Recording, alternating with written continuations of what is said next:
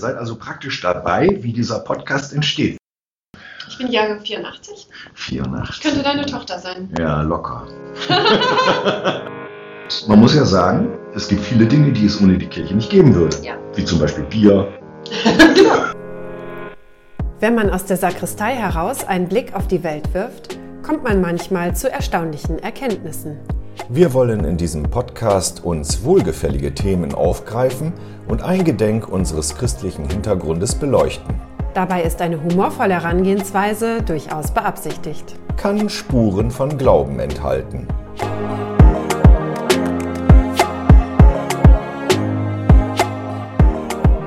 Bevor es losgeht, haben wir uns zu bedanken bei Matthias Schröder, der uns das wunderbare Logo gezaubert hat.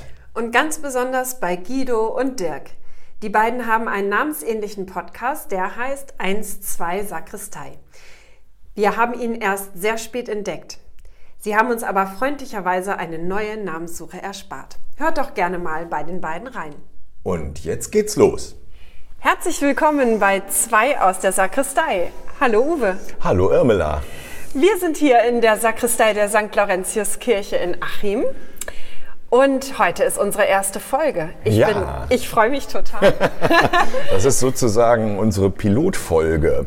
Wir müssen nur noch klären, klären, wer am Steuer sitzt und wer mitfliegt. Aber weißt du, ich glaube, dass äh, Co-Pilot und Pilot ändern das ja auch immer so on the fly, sage ich mal. Und so machen wir das auch. Oder? Ja, so machen wir das auch. Also zumindest heute. Also ich meine, ihr Hörerinnen und Hörer könnt euch schon mal ähm, darauf freuen, dass wir das auch manchmal wirklich äh, tauschen. Das heißt, es wird Folgen geben, wo ich dich, Uwe, ganz viel fragen würde, werde und genauso wird es Folgen geben, wo du mich ganz viel fragen wirst. Ne? Ja, genau. Und das liegt unter anderem daran, dass wir uns noch gar nicht so lange kennen. Ja. Und zusammengekommen sind wir durch unsere Kirchengemeinde. Du, Irmela, bist unsere neueste Pastorin. Ja, genau. Und äh, ich bin schon seit 2000 gewählter Kirchenvorsteher in der Gemeinde. Und so haben wir uns getroffen und festgestellt, wenn wir anfangen zu reden, dann finden wir kein Ende. Ja, so und das sind das, genau, die genau. richtigen Voraussetzungen für einen Podcast, wenn man anfängt und einfach kein Ende findet. Ja, genau. Aber natürlich, was auch ein Podcast äh, ja ausmacht, ist, ist, dass es interessante Themen gibt. Ja. Und die haben wir auch auf jeden Fall. Und Auf dazu jeden Fall. werden wir später auch noch ganz viel sagen. Ja.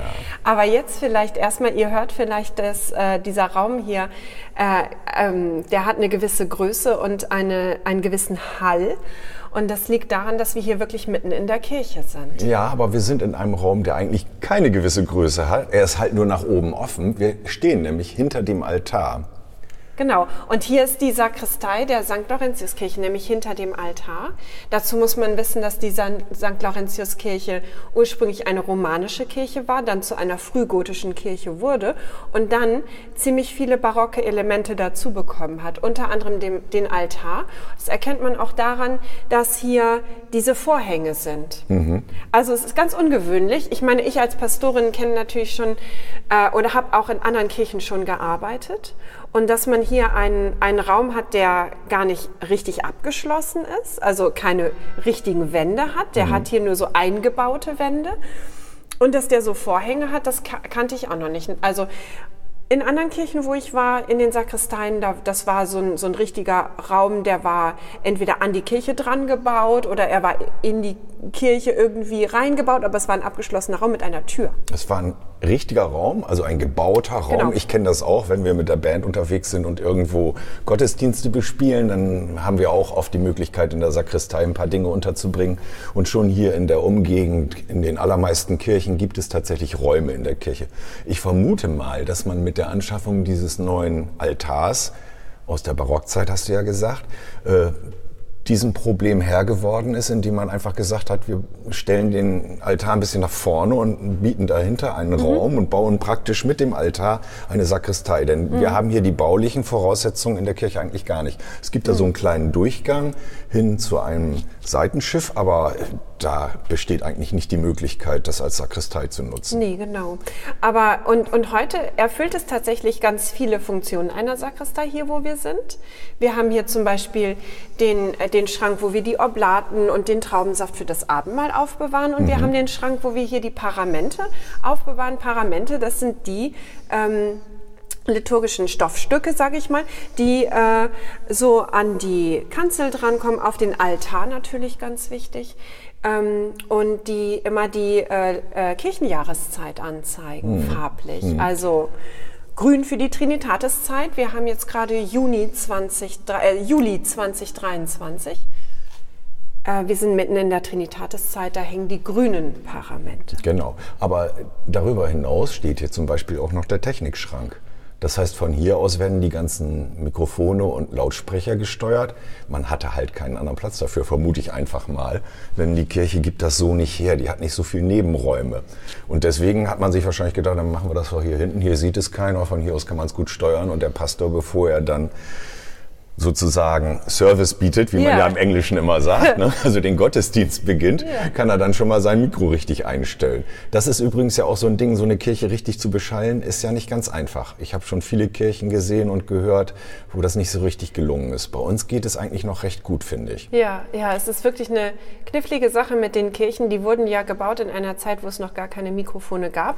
Das heißt, sie wurden äh, tatsächlich dafür gebaut, dass man ohne Mikrofon zurechtkommt. Und ich denke mal, das ist so ein bisschen der Grund, wenn man jetzt nachträglich Mikrofone und Lautsprecher einbaut. Diese Räume sind dafür einfach nicht geschaffen, äh, oftmals. Ja. Aber in vielen Kirchen gelingt es sehr gut.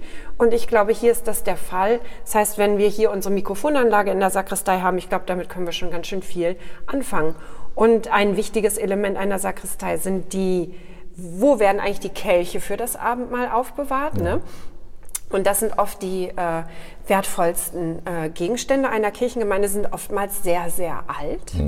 Und das ist bei uns aber nicht in der Sakristei, es ist ganz interessant, sondern in einem äh, kleinen Durchgang, wo so ein kleiner Tresor ist. Genau, das ist dieser Durchgang, den ich meine. Genau. Deswegen meine Vermutung, dass das vielleicht auch mal eine Zeit lang mehr oder weniger als Sakristei gedient haben Ja, kann, bevor sein. der neue Altar zum Beispiel kam. Ich habe keine Ahnung, wie der alte Altar, äh, Altar aussah. ja, Das genau. wissen wir das überhaupt, wissen wir gar nicht so genau, noch, Nee, wie der genau. aussah. Ja, Aber gut. das wäre vielleicht mal eine spannende Recherche auch für uns jetzt, für die Zeit, in der wir den Podcast machen. Ja. Weil äh, dann können wir auch noch was lernen. Genau. Außerdem haben wir sowieso vor, immer mal wieder ein bisschen was über die Kirche einzustreuen in den Podcast, auch Ja. wenn wir uns sonst vielleicht über ganz andere Dinge unterhalten. Aber ist ja auch interessant, wenn man aus einer Kirche heraus sendet, sozusagen, ein bisschen was darüber zu erfahren, worum es da eigentlich geht. Aber ich denke, wir machen uns jetzt auf den Weg wir machen uns dorthin, mal auf den Weg, genau. wo der Hall nicht so doll ist und wir uns unterhalten können. Genau, das machen wir und wir werden dazu jetzt durch die gesamte St. Laurentiuskirche laufen, Genau. im Prinzip von einem Ende zum anderen. Und vielleicht können wir an der Stelle mal was dazu sagen zu dem Ort, wo wir hier überhaupt sind, also zu dem städtischen Ort. Ne? Ähm, wir sind hier in Achim bei Bremen, also im Norden von Deutschland. So ist es. Und wir liegen zwischen zwei Bisch- Bischofssitzen, zwischen dem Bremer und dem Pferdener Dom. Und äh, geschichtlich ist die Achemer Laurentiuskirche die größte Landkirche zwischen diesen Bischofssitzen. Und was mich total äh, ähm, angesprochen hat, weil ich, ich bin ja noch gar nicht so lange hier, ähm, eigentlich erst seit September letzten Jahres, das jährt sich jetzt bald. Äh, und was mich so angesprochen hat an der St. Laurentiuskirche ist erstmal, dass sie diese äh, typischen Backsteine hat, die für den Norden ähm, sehr, sehr typisch sind. Aber wir können sie auch mal einen Moment auch stehen bleiben. Wir haben gerade die Kirche Genau. verlassen, das hört man auch am Vogelgezwitscher wahrscheinlich. Ja, und wir haben aber hier auch diese super alten Feldsteine und das zeigt das Alter der Kirche an. Und das ist einfach super spannend an der St. Laurentiuskirche. Da können wir euch dann äh, in einer späteren Folge dann ähm, noch viel, viel mehr äh, drüber erzählen. Genau, man kann eigentlich die Jahrhunderte ablesen am Äußeren der Kirche, weil das alles so renoviert wurde, dass es so den ursprünglichen, die ursprüngliche Ansicht noch wieder gibt. Aber jetzt gehen wir Ja. mal weiter zum Gemeindehaus. Das ist ganz schön hier in Achem. Es ist alles nah beieinander. Wir haben sozusagen so etwas wie einen Kirchencampus, durch den noch eine öffentliche Straße führt. Aber ansonsten ist das alles eng beieinander. Ja, und hier Hand. trifft man auch viele Menschen. Immer Ja. wenn man hier so lang geht, das habt ihr eben gehört, das war Christiane. Und, Genau. äh, und da habt ihr auch schon gehört, dass wir hier im Norden sind. Moin, sagt man hier nämlich bei uns. Und das heißt einfach nur gut. Ja, und zwar nur einmal. Zweimal ist Gesabbel. Ja. Mein Moin ist schon gesabbelt. So, jetzt gehen wir rüber über die kleine Straße, sind schon am Laurentiushaus. Das Gemeindehaus heißt nach dem Namensgeber der Kirche auch. Genau. Das ist ein relativ neues Haus. Umgebaut. Also Ja. dieser Teil ist natürlich neu, aber wie das so ist bei Kirchens, man musste sparen. Das heißt, wir hatten früher mehrere Gemeindehäuser, jetzt haben wir nur noch ein zentrales.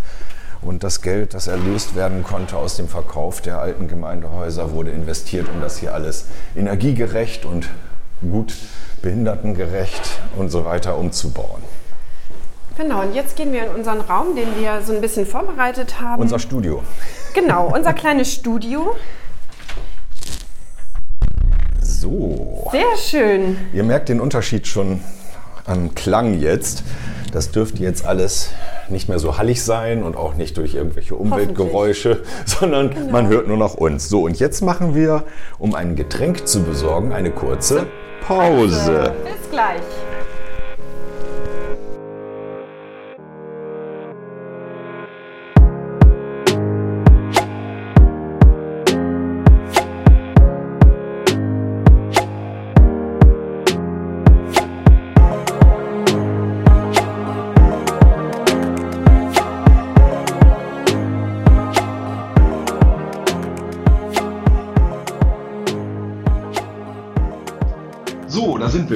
Mit einem Getränk versorgt. Ja, ich weiß ja nicht, was ihr heute trinkt, aber ich trinke heute mal einen grünen Tee. Ja, du bist ja gar, kannst ja gar nicht sicher sein, dass die zum Podcast hören überhaupt was trinken. Viele machen das ja auch im Fitnessstudio oder wenn sie kochen, so wie ich. Stimmt, aber ich meine, jeder Mensch trinkt so den Tag über ja verschiedene Getränke, ne? Also es ist ja schon. Besser ist das, gerade wenn es so heiß ist. so, aber jetzt wollen wir ja erstmal darüber sprechen, warum machen wir überhaupt einen Podcast? Das ist so eine Kirchengemeinde in Norddeutschland in der Diaspora.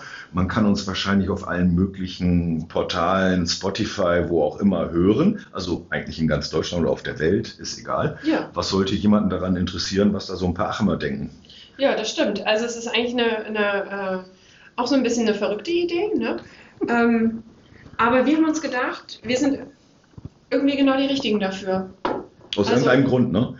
Ja, also ähm, erstmal ist es ja ganz interessant, du Uwe bist äh, gewählter Kirchenvorsteher. Seit wann eigentlich? Ich glaube, seit 2000, glaube ich. Also seit Also 23 Jahren. Ziemlich lange. Schon ziemlich lange. Und ich bin ähm, Pastorin und äh, ich bin 38 Jahre alt, äh, noch gar nicht so alt. Ähm, das ist meine zweite Stelle. Studium liegt noch nicht so weit zurück. Mhm. Ähm, ja, und äh, wir haben uns gedacht, Pastorin und Kirchenvorsteher, das ist irgendwie eine interessante Mischung. Das ist richtig. Ich bin Jahrgang 1959, also so ein typischer Babyboomer, wenn man so will. Ne? Ich bin Jahrgang 84. 84. Könnte deine Tochter sein. Ja, locker. Aber das ist ja auch das Interessante, dass wir so, sozusagen hier den Clash of Generations machen. Denn wenn wir uns über irgendetwas unterhalten, hat natürlich auch jeder so seine eigene Herangehensweise, dadurch, aus in welchen Jahren er so sozialisiert wurde. Ne? Also wenn ich dann so in den 60ern Teen war, dann warst du das Ende der 80er und Mhm. in, in den 90ern 90ern. halt, ne, in den Mhm. 90ern.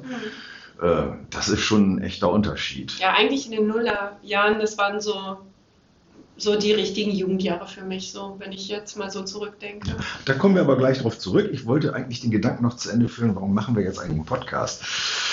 Es gibt mehrere Gründe. Der erste Grund ist, dass wir das Gefühl haben, dass es noch gar nicht so richtig viele Podcasts mit so einem kirchlichen Touch gibt. Es gibt ein paar sehr bekannte unter Pfarrerstöchtern, wo die gesamte Bibel besprochen wird. Übrigens sehr, Sehr interessant, kann man empfehlen. Mhm. Wer, die, wer keine Lust hat, die Bibel durchzulesen, da kann man das auf sehr unterhaltsame Art und Weise alles nochmal vorgetragen bekommen. Sogar die weniger spannenden Stellen verpacken die recht gut, sodass man noch immer Lust hat, dran zu bleiben. Ne? Das machen sie gut. Aber so in der Art, wie wir das machen, unter diesen Voraussetzungen aus einer Kirchengemeinde heraus, zwei Menschen, verschiedene Generationen, verschiedenen Geschlechts, verschiedener Sozialisierung und mit verschiedener Berufung innerhalb der Gemeinde. Das gibt vielleicht doch mal für den einen oder anderen auch eine Anregung, die Dinge mal zu überdenken oder sich äh, damit so, so zu beschäftigen, wie wir es vorhaben in dem Podcast. Genau, da gibt es so ein paar Themen, ähm, wo wir gemerkt haben, wenn wir uns unterhalten, dann kommen wir da immer häufig drauf. Das wäre zum Beispiel die Musik.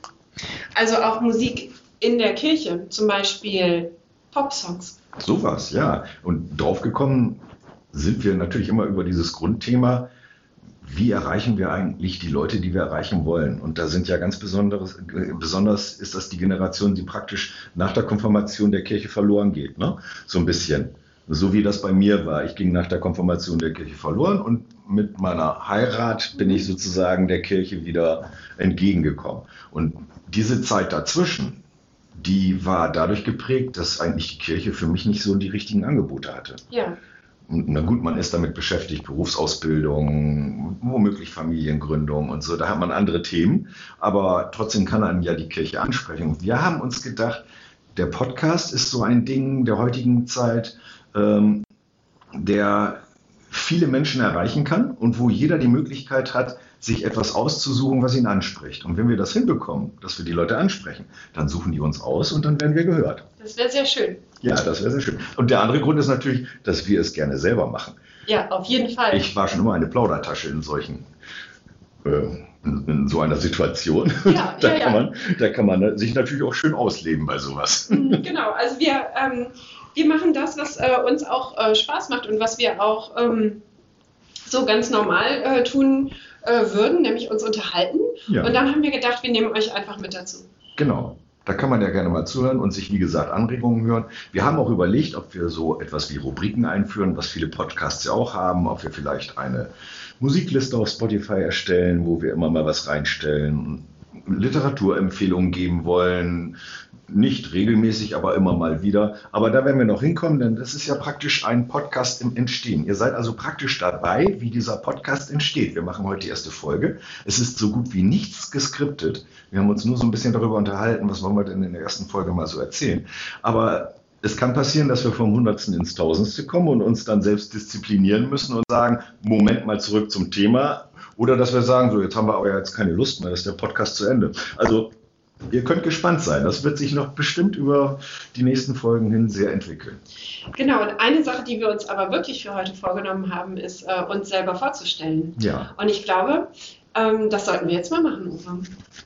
Ja, so ein bisschen haben wir ja schon erzählt, ne?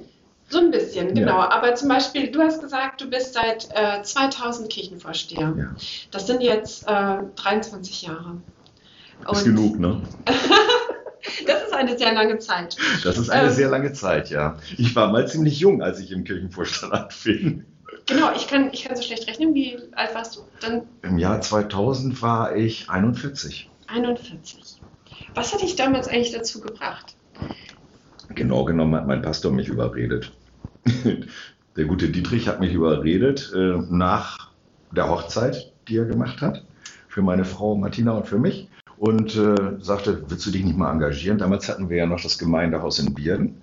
Ne? Ich sprach schon davon, dass wir die Gemeindehäuser aufgeben mussten, um ins Zentrum zu ziehen und da praktisch den Erlös dafür genutzt haben, das Haus umzubauen. Und äh, diese Gemeindehäuser gibt's halt nicht mehr. Und Achim war ja eine derartig große Kirchengemeinde mit fünf Pfarrstellen, dass äh, die verschiedenen Ortsbezirke einzelne Gemeindehäuser hatten. Und da wurden dann auch die Pastoren so Bischof von genannt. Bischof von Üsen, Echt? Bischof von Bierden.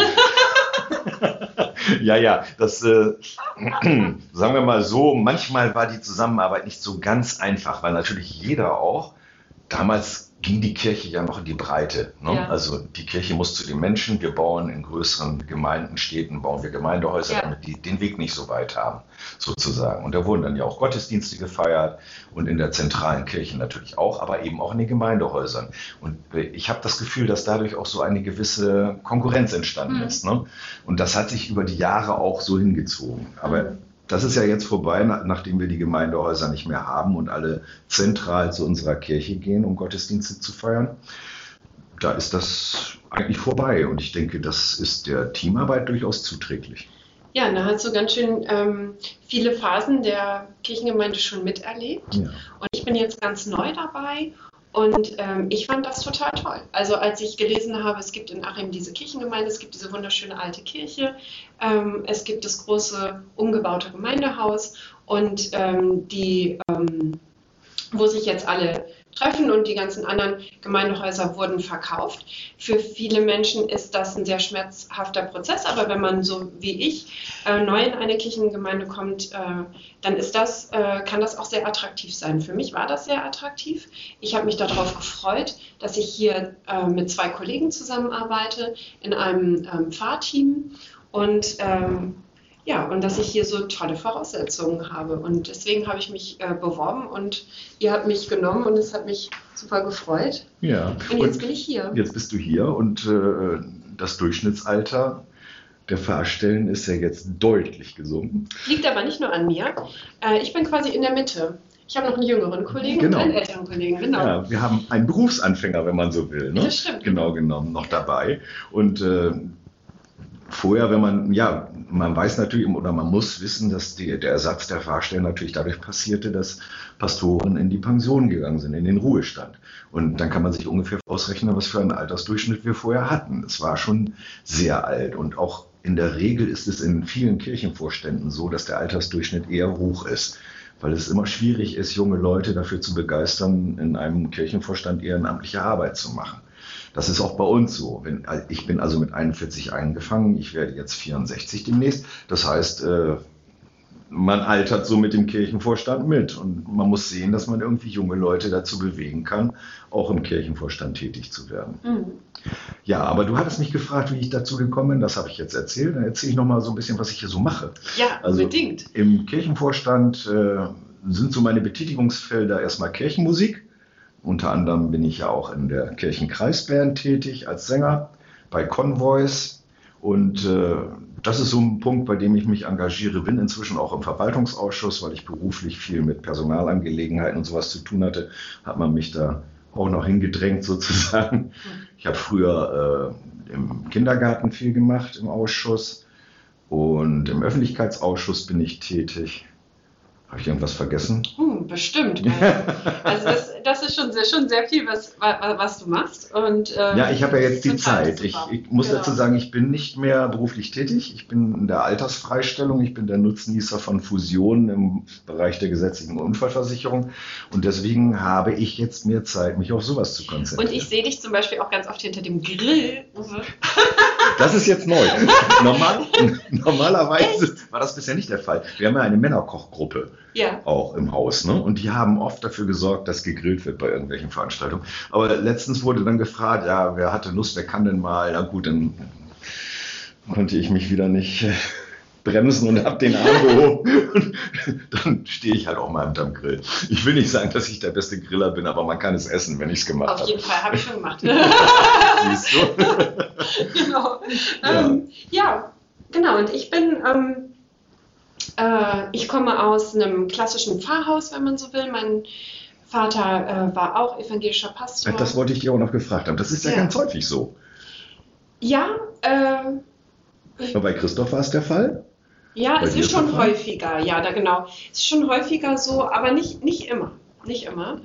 Ähm, genau, aber bei mir. Ähm, und äh, ich habe, es, es war, war dann so, dass mein, mein Vater erst in der Dorfgemeinde war. Das war hier ganz in der Nähe übrigens. Andere Weserseite, Wesermarsch, Mhm. äh, Braker an der Unterweser. Und dann ein bisschen in die Wesermarsch hinein liegt Uvelgönne, ein ganz kleines Dorf. Ja. Und da habe ich meine Kindheit verbracht. Äh, und äh, dann ist äh, mein Vater dann aus der Gemeinde raus und ans Religionspädagogische Institut nach Lockum gegangen und äh, war dann also nicht mehr der klassische Pastor, sondern hat eben dort gearbeitet. Und wir sind als Familie nach Stadt Hagen gezogen. Das ist eine Stadt in der Nähe von Lockum, liegt in der Nähe von Hannover. Ja, und da habe ich meine Jugend verbracht. Und ähm, da muss ich sagen, war auch so die Zeit, wo ich wirklich äh, auch diesen Berufswunsch dann entwickelt habe. Also während Ähm, der Schulzeit gewissermaßen. Genau, während der, während der Schulzeit und vor allem durch meinen Kontakt zu der Kirchengemeinde in Stadthagen, wo ich auch konfirmiert äh, wurde, wo die evangelische Jugend war, wo ich äh, hingegangen bin zur Jugendgruppe, wo ich mitgefahren bin auf die Sommerfreizeiten. Und das war so die Zeit, wo ich, äh, wo ich wirklich den Kontakt zur Kirche so richtig bekommen habe. Also die Kirche hatte ich praktisch nicht verloren nach der Konfirmation. Nee, Du hast hat- nee, nee. weitergemacht in der evangelischen Jugend. Sie hatte mich fast verloren, Okay. wirklich. Ich habe ich hab gesagt, als dann war die Frage, wer, wer kommt zur Jugendgruppe nach der Konfirmation, war ich erstmal diejenige, die gesagt hat, ach eigentlich nicht. Mhm.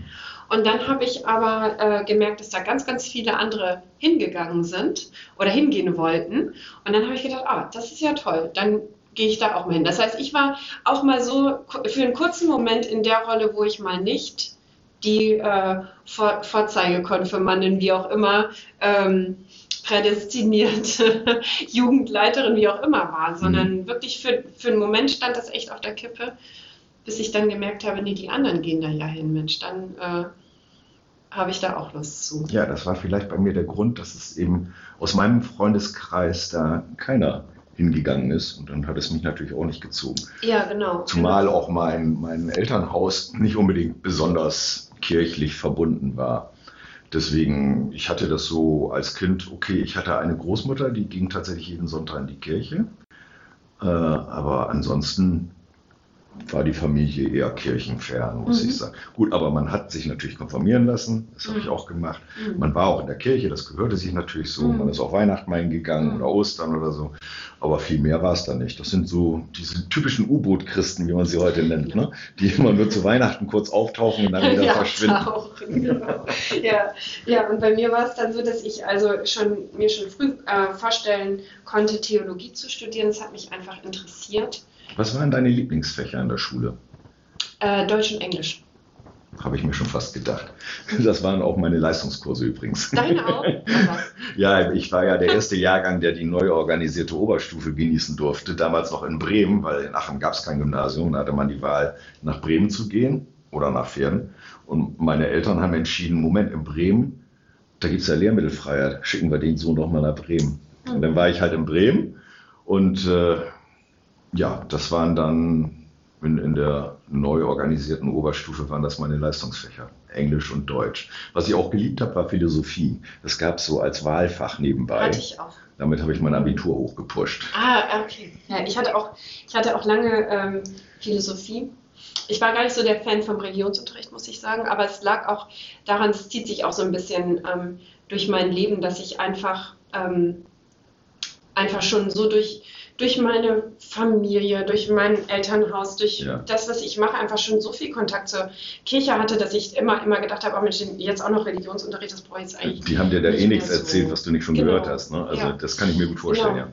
Ja, und ja, und dann ähm, ähm, das Theologiestudium war immer so das, wo ich hin wollte, aber nicht unbedingt der Pastorenberuf. Also das war ganz, ganz lange bei mir äh, eine, eine große Frage, also für mich selbst, ähm, was, was will ich denn eigentlich mit dem Theologiestudium dann machen? Und das also, war, war ja. mir natürlich auch wichtig, bevor ich angefangen habe zu studieren, dass ich ein klares Berufsziel auch habe. Okay. Und das war eben äh, gar nicht so. Also äh, du hättest dir auch eine akademische Laufbahn vorstellen können. Nee, ähm, das auch nicht. Okay. Also ich, hab, ich, hab, ich hatte lange sehr, sehr großen Respekt vor diesem Beruf, weil ich ganz viele Menschen kennengelernt habe, die das ganz toll gemacht haben.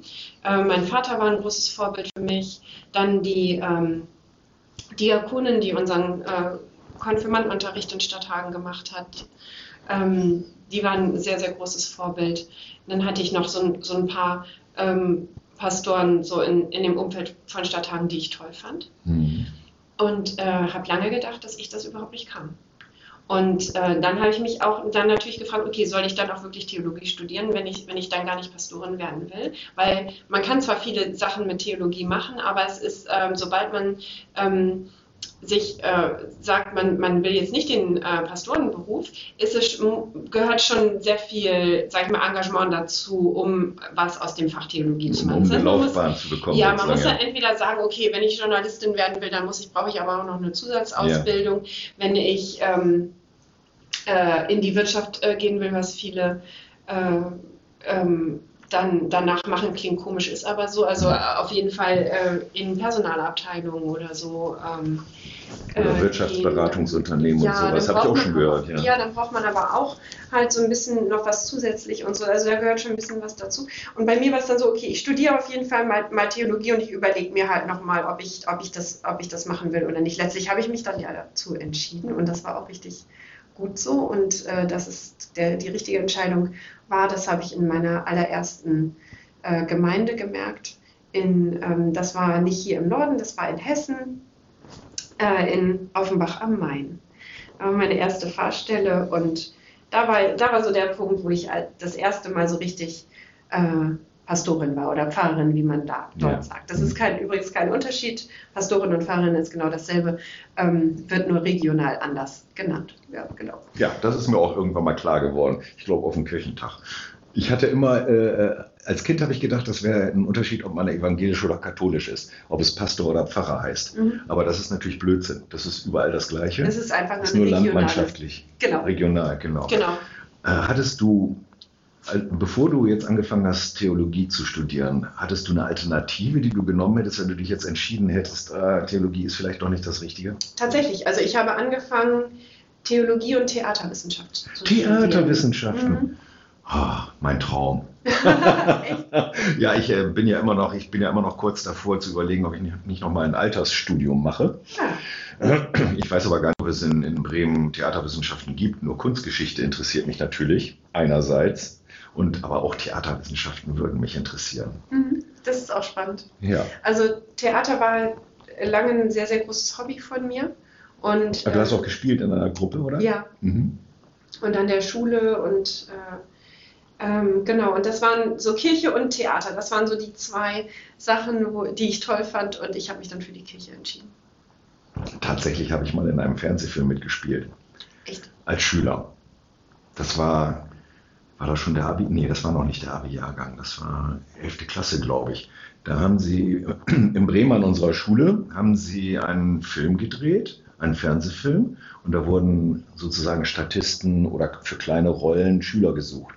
Spielte im Schulmilieu und äh, die haben unsere Schule genommen, weil damals unsere Turnhalle war alt. Die Geschichte spielte in den 60er Jahren. Ich schweife ab, ne? aber egal, das machen wir jetzt einfach mal die Geschichte spielte in den 60er Jahren, 50er, 60er Jahre und das war eine alte Turnhalle und da durfte man drehen, weil sie nicht unter Denkmalschutz stand. Ja.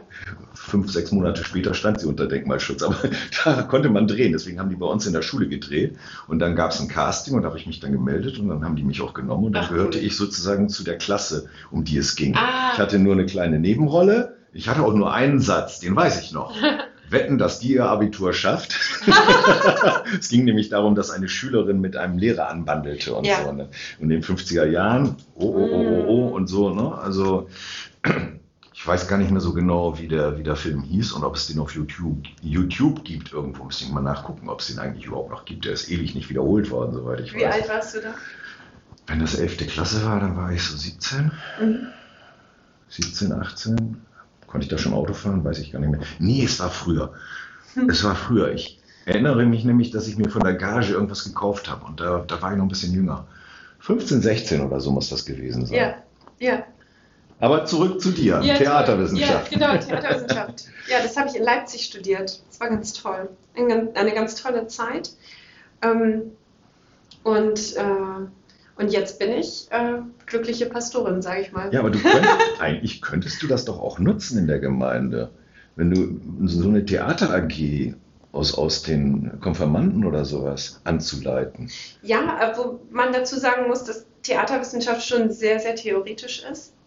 Das heißt, wenn man ähm, praktisch weiter Theater spielen will, dann ist eigentlich Theaterpädagogik das richtigere Fach. Ah, okay, da hatte ich wahrscheinlich gar nicht so die richtige Vorstellung davon. Das heißt, eigentlich mhm. beschäftigt du dich nur mit der Theorie äh, von Theaterstücken. So, Ganz genau. Wie baut man sowas auf, ne? Dialoge oder, und solche mhm, Sachen. Genau, was sind bestimmte Stile von Inszenierungen ah, ja. und da kann man natürlich dann in die Geschichte schauen. Und was ich dann gemacht habe, um so ein bisschen beide Fächer miteinander zu verbinden, ist, ich habe mir äh, ganz stark das äh, Theater im Mittelalter angeschaut, weil das Theater im Mittelalter war ähm, zum großen Teil an den, an den Kirchen und an den Klöstern.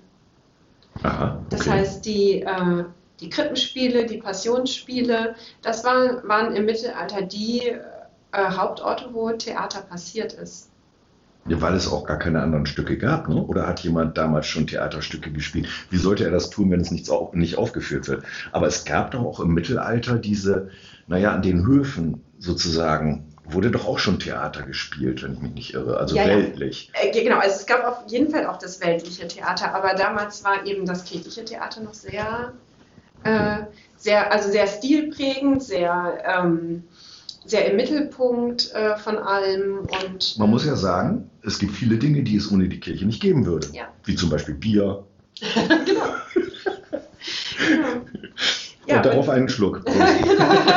Nein, wir haben kein Bier. Ich habe Kaffee und Irmela hat Tee. Tee. Genau, genau. Aber das, also das, war so, das war so eine ganz spannende, ähm, äh, so ein ganz spannender Bereich, wo sich die beiden ähm, Fächer dann ähm, tatsächlich Hm. äh, berührt haben. Und, ähm, und ansonsten hat, haben, haben mich viele andere Dinge noch fasziniert, aber ich muss sagen, dass ich dann, als es wirklich dann um die Frage ging, wo möchte ich arbeiten, beim Theater oder in der Kirche, dann tatsächlich die Wahl auf die Kirche gefallen ist, weißt du, weil alle im Theater, ich habe dann mal ein Praktikum gemacht, das war ziemlich äh, cool, ich konnte eine komplette Inszenierung am Leipziger Schauspielhaus begleiten, Mhm. von Anfang bis Ende und ähm, alle im Theater rauchen und trinken Kaffee. Das ist nichts für dich. Kaffee trinkst du sowieso nicht offensichtlich, das habe ich inzwischen genau. festgestellt. Und Rauchen magst du auch nicht, das Nee. bin ich aber genauso. Ja. Das mag ich auch nicht. Ja, das war so, das war so eine Sache und es gab noch ein paar andere Gründe, aber auf jeden Fall, das ist die Kirche geworden und jetzt bin ich hier. Ja. Ich glaube, das war die richtige Entscheidung. Also die Tochter eines sehr guten Freundes ist Theaterregisseurin. Die hat zum Beispiel schon an der Shakespeare Company in Bremen inszeniert schön. und in London hat sie ein Auslandsjahr gemacht, glaube ich, war das. Also so ganz genau weiß ich es nicht, aber auf jeden Fall, was man da so hört, das ist schon kein einfaches Leben in der Branche, glaube ich. Ja, ist so. ja, es ist so. Ja, genau. So, ich schaue mal auf die Uhr und sehe, oh, wir haben auch schon eine ganze Menge geschnackt. Also wir können jetzt natürlich noch ewig weiter schnacken. Wir könnten auch sagen, wir machen jetzt mal Schluss und machen in der zweiten Folge weiter. Das würde ich sagen, vorschlagen, dass wir das machen. Wir, äh, wir haben euch ja schon jetzt einiges erzählt über den Podcast, über uns, über die Sakristei. Ähm, und ich würde sagen, ich habe total Lust auf die nächsten Folgen, Uwe. ja, ich auch. Und die Zuhörerinnen und Zuhörer können gespannt sein, was noch auf sie zukommt. Auf jeden Fall. Und das war bestimmt auch noch nicht alles, was wir über uns zu erzählen hatten. Nee, da ich gibt es noch denke- sehr viele Facetten. Ich denke, du hast es ja vorhin schon gesagt, wir lernen uns auch gerade mit diesem Podcast so auch, auch ein bisschen besser kennen. Genau, ihr seid live dabei. Ganz genau. Und dann würde ich sagen, bis zum nächsten Mal. Ja, dann sagen wir Tschüss und auf. Wiedersehen, eure zwei aus der Sakristei.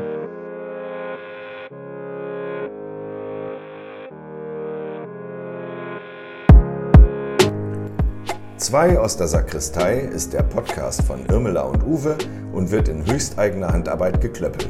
Erreichen könnt ihr uns über den Instagram-Kanal unserer Kirchengemeinde st-laurentius-achim. Dort findet ihr Posts zum Podcast unter dem Hashtag 2 aus der Sakristei und könnt uns gerne eine Nachricht schreiben.